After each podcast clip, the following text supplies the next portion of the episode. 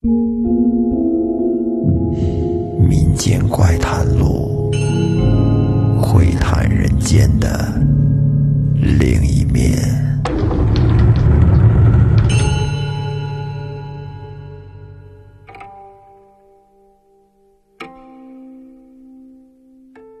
听众朋友，大家好，欢迎收听《民间怪谈录》，我是老岳。在明朝嘉靖年间，那会儿的江南是非常繁华、非常富庶的地方。当时江南有个松阳县，松阳县里边有一个卢员外，在当地可以说是非常有钱、富甲一方。家里边呢有一个女儿，名叫六娘。这六娘长得漂亮。亭亭玉立，正是好年纪，十六岁。那上门来提亲的就海了去了，一波接一波。但是呢，卢员外却都相不中，要求比较高。这一天一早，村里边来了一个道士，在村子的村里村外这么转了几圈最后呢，选中了村东头的陈秀才家。这个道士啊，对陈秀才他爹说：“他要炼丹，啊，那会儿都流行炼丹。”道士觉得他们家是属于上好之地，好地方，所以呢，请他们行个方便。陈秀才他爹就爽快的答应了。于是，那个道士就在他们家的院子里边的一个角落里边搭了一个棚子，支起了丹炉，哎，做了个道场。这个消息很快就被村里的卢员外听着信儿了，然后卢员外就风风火火的赶了过来，进来就问那道士：“道士。”你说这里是上好之地，难道我们家就不好吗？这个道士朝着卢员外行了个礼，然后慢条斯理的说：“贫道要炼丹，只选阳气纯重之地，贵府诧异。”听了这话，卢员外也没脾气了，只能跟那儿干瞪眼。因为他没有儿子，家里只有六娘这一个女儿，整个大宅里是男少女多，那自然是阴气过重啊，阳气不足。人家说的没毛病。于是，这卢员外转了转眼珠，接着问道：“你这炼的是什么丹呀？竟然还需要纯重的阳气？”道士微微一笑，不慌不忙地说：“贫道练的乃是勾魂丹。”卢员外听了更是一惊。他知道当今皇上最迷恋炼丹，所谓是上行下效，而老百姓呢也对这丹药非常着迷。卢员外他也是见过一些道士炼丹的。但是呢，所炼的丹药无非就是能让人长生不老的那种仙丹。当然，是不是真的能让人长生不老，这肯定是不能啊。卢员外他从来就没有听说过勾魂丹这么一说，不觉得非常的惊奇，赶紧问着老道是怎么回事儿但是那老道却懒得跟他说，哎，跟那儿。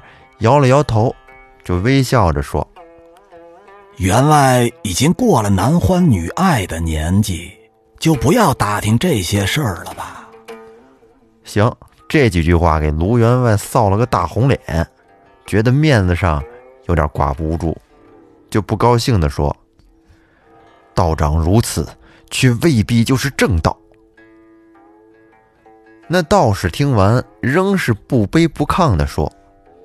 欲成姻缘，天下和美，未尝不是正道。卢员外狠狠地说道：“哼，我倒要看看你到底有多大的本事！”说完，卢员外就气呼呼的走了。这陈秀才在旁边听着，微微的愣了一下。等到卢员外走了之后，他才偷偷的问：“说道长，您刚才说什么是勾魂丹呀？”那勾魂丹是专为未婚男子选炼的，你若看中了哪家女子，她家不允，你服下这勾魂丹，她即刻就会倾心于你，借此欲成姻缘，以解男女相思之苦。陈秀才听完以后惊了，说：“道长。”您说的是真的吗？道士又微微的笑了笑，说：“信则灵，不信则不灵啊。”然后陈秀才又问他：“这炼丹，您都需要什么东西呀？”这道长却微微摇了摇头，说：“所需之物啊，因人而异，那是不能外传的。”然后陈秀才就凑到了道士的耳边，小声说：“道爷，我正需要这种仙丹呢，您炼好了，给我来点这道士一听，也顿时高兴起来，就问他喜欢哪家的女子。陈秀才说：“他喜欢卢员外家的六娘，曾托媒人去求亲。”但是这卢员外就是不肯。道士算了算，说：“如果要炼此丹，那么需要二十两白银，他需要去买药物。”这陈秀才跟着犹豫了一下，咬了咬牙说：“得嘞，就是他了，我去给您筹款。”到了第二天。天刚刚亮，六娘起床，推开窗户，看见他这个绣楼外边坐着一个道士，给六娘吓一跳，不禁叫了起来。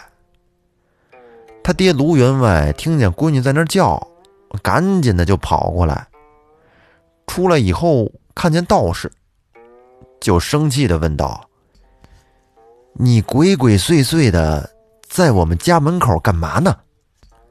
那道士说：“说有人相中你们家六娘，请他练勾魂丹，他必须得先采点六娘的阴气，才好让这勾魂丹起作用。”卢员外听完，狠狠地瞪了他一眼，也没说什么，就关上了窗户，让六娘离开了绣楼，说：“丫头，咱别往外看，离他远点，让他踩不着。”但是那个道士呢，却依然坐在绣楼外边，微闭着眼睛，跟那儿吸纳着六娘的阴气，一直坐到了日上三竿，道士这才起身，啊，估计这阴气是吸足了，饱了。等他回到陈秀才家，对陈秀才说：“六娘的阴气已采。”他呢要去买药，不日就可开炉炼丹了。陈秀才听完以后，自然是乐得这眉飞色舞，高兴。不过几天的功夫，道士就买回来了药料，反正都是些稀奇古怪之物。把这些药料都放到炉子里边，下面呢就烧起了火。这烧火的柴呀，可不是随便的柴火，人家用的也是百年灵树之根，十分耐烧，而且它这个火势很硬，一直练了有七七四十九天。这天，道士把陈秀才叫到炉旁边，见炉边有一道若隐若现的金线。道士就说：“勾魂丹的灵性就在于能吸他的气，传你之心。现下，他的气已凝入丹药之中，只需你将心意说出，便可吸入丹药之中。日后你服下，才能让你们心意相通，欲成姻缘。你就跪在这里说吧，记住了。”切不可后退，不然就无法吸入丹药之中了。交代完以后，道士就出去了。过了有一个时辰，道士回到了炼丹炉旁，看见陈秀才，忽然大惊的说道：“你怎么不听我的话？”这陈秀才也是一惊。我怎么就不听您话了？我我一直跪在这儿啊，跟六娘说着我的心意呢。道士狠狠的瞪了他一眼，到了炉旁，却听炉内传来一阵异响。这会儿道士重重的叹了一口气，说：“你纵可欺我，却欺不过这丹炉里的仙丹，只因你心不诚。”这仙丹要化了，陈秀才惊道：“啊，道爷，这这这怎么才能补救啊？这么长时间咱白练了。您走了以后，我是一直跟着炉旁边跪着呢，跟六娘说着我的心意。但是这炉火实在太旺了，我这烤得慌，实在受不了了，感觉自己都快眩晕了。”这才往后退了几步，我这听到您这要回来了，这才重新跪到金线旁边的。道士听完了之后，想了想说：“若要补救，唯一的法子就是加血。你对六娘的心意全凝在你的血脉里了，将血炼在仙丹里，这仙丹。”就会更加灵验。陈秀才只好答应了。于是道士就展开了一张黄表纸，让陈秀才呢刺破了手指，把那纸血滴在了黄表纸上。然后他再将黄表纸放进丹炉里边，放进去之后，就听见炉子里边又是一阵噼噼啪啪的异响。陈秀才就问：“道爷，道爷，怎么样了？还是不行吗？”道士闭上眼睛，用手指跟那儿掐算了一阵，说：“陈秀才阳气太少，这仙丹难成啊，还需要找人来配合，接着练。他已经算出来了，在村子里边有个姓于的后生。”这小伙子身体强健，而且跟陈秀才的八字相合，倒是想借一借他的阳气。陈秀才听完，脱口就说：“啊，你说的是于欢呐？嗨，我当谁呢？我这就去把他叫过来。”过了一会儿，陈秀才叫来了于欢。道士定睛看了看他，然后。跟他说明白了事情的来龙去脉，问他愿不愿意出点血，再续上陈秀才的勾魂丹。这于欢是一个老实的小伙子，憨憨的说他很愿意。于是道士就让他跪在了炉旁边，嘴里边虔诚的说着，祝愿陈秀才和六娘百年好合。一边就取过刀子，割向了自己的手指。这刚想割，道士忽然喝道：“慢！”于欢愣了，说：“怎么了？”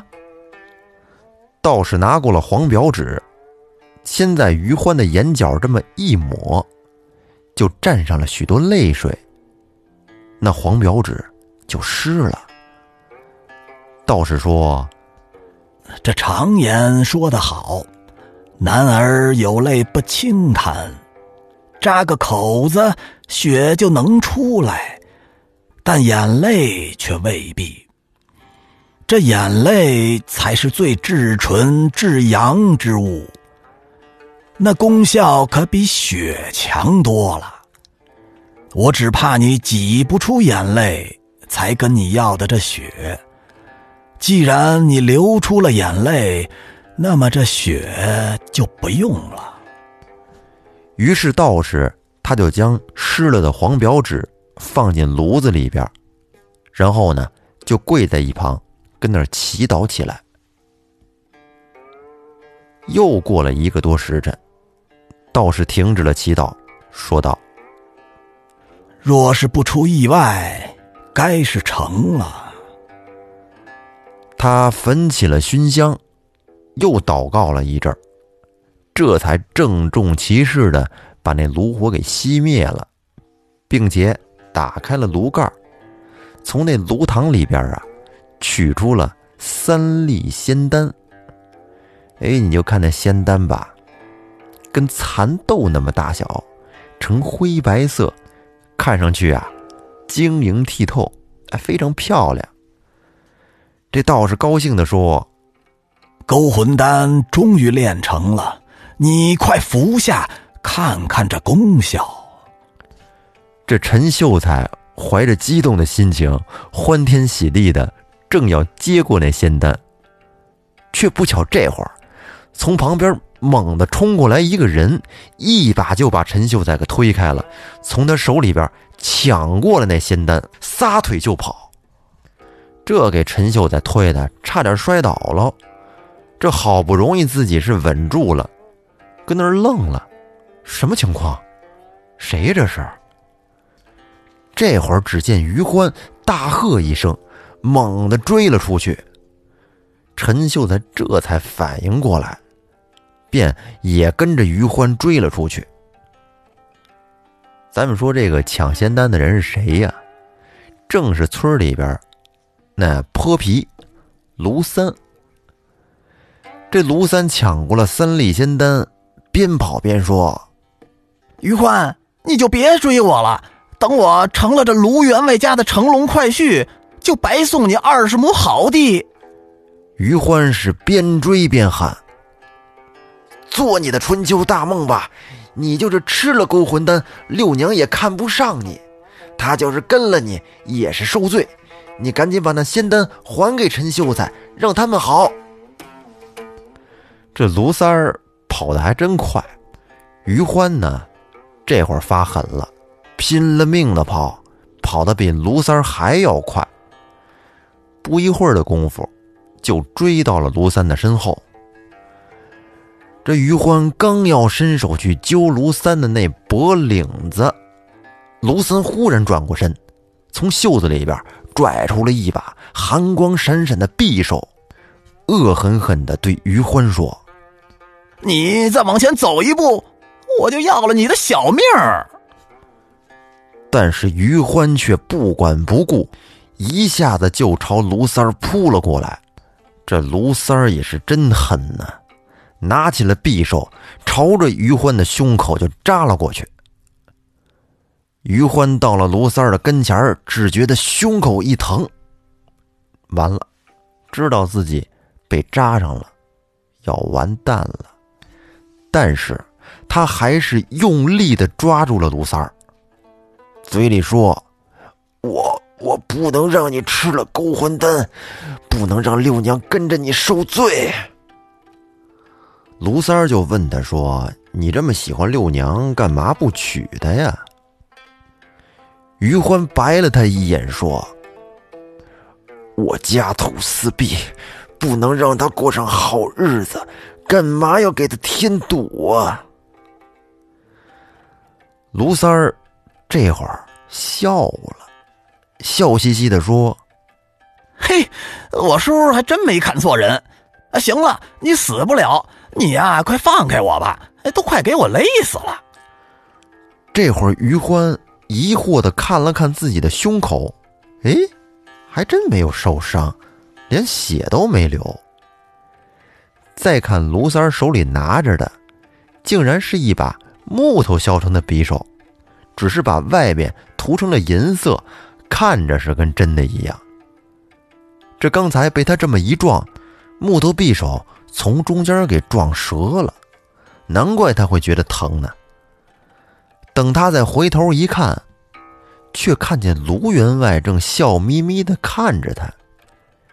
哎，这下于欢愣了。这会儿，卢三儿捶了他一拳，说：“你这还犯什么傻呢？我叔都已经同意你的婚事了，你还不快过去认亲？”于欢看见卢员外正冲他微笑着点头。就知道这是默许了卢三的话，赶紧走到了卢员外的跟前儿，却犹豫的说：“说还是把六娘让给陈秀才吧，这陈秀才有学问，他们俩才能琴瑟和鸣，举案齐眉呀。”这会儿，卢员外拍了拍于欢的肩膀，说：“小伙子。”人品才是最重要的，我觉得你行。于欢听完，这心里边可是乐开了花了，倒身便拜，说：“见过大伯。”后来于欢才知道，原来呀，道士进村来练勾魂丹，那其实就是卢员外编的一出戏。卢员外在当地什么身份呢？富甲一方的，他自然不缺钱，只是他膝下无子，只有六娘一个女儿，他自然就是想给六娘嫁一个忠厚老实而且可靠的男人。他这出戏就是为了考验那些追求者的。咱们回过头来看，道士一进村他就大张旗鼓的造势，把道士能练勾魂丹的事儿。炒作的是沸沸扬扬，全村人都知道了。那些追求者呢，就全都纷纷的找到道士，说愿意出资炼制勾魂丹。道士让他们说说，你们能出多少钱呢？然后在背地儿里跟卢员外核实这些人家的情况，那就知道这些人对六娘的付出之情到底有多少了。你看人这心眼还挺多，在这些追求者里边，六娘其实最中意的是陈秀才，因为陈秀才肯掏的钱多，说明六娘在他心里的地位重，这让卢员外还是很满意的。于是呢，就先给陈秀才炼上了勾魂丹。可是就在这丹药即将炼成的时候，又对陈秀才。进行了第二次考验，那就是炉火的炙烤。这就是要考验他，看看他是不是诚实。但是陈秀才没过这关。这时候呢，道士又让陈秀才找那些追求者来帮忙献血续丹，但是那些追求者们全都拒绝了，只有于欢一个人同意了。因为于欢想着让六娘幸福，当然这最后一关那就是抢单了。听说勾魂丹要出炉了，村上的人全都赶过来看热闹。就在卢三儿抢走仙丹的时候，很多人都看见了，但是却只有于欢一个人追他，因为于欢有一个想法。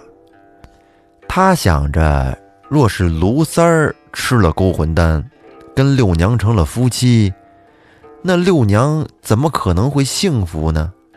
那其他人当然只是跟旁边看热闹了，哪管六娘以后幸不幸福？所以说，这三轮考验下来，只有于欢一个人是合格的。于是。卢员外就毫不犹豫地把六娘嫁给了于欢。当六娘知道于欢是这么爱自己，也被深深的感动了，便和于欢结成了夫妇。在日后的生活里呢，两个人是夫唱妇随，异常的和美，生活幸福。那好，这个故事呢到这儿就说完了。如果您喜欢听，欢迎把节目分享给身边的朋友，也希望您订阅专辑并关注主播。这里是复古宇航员电台之民间怪谈录，我们下期再见，拜拜。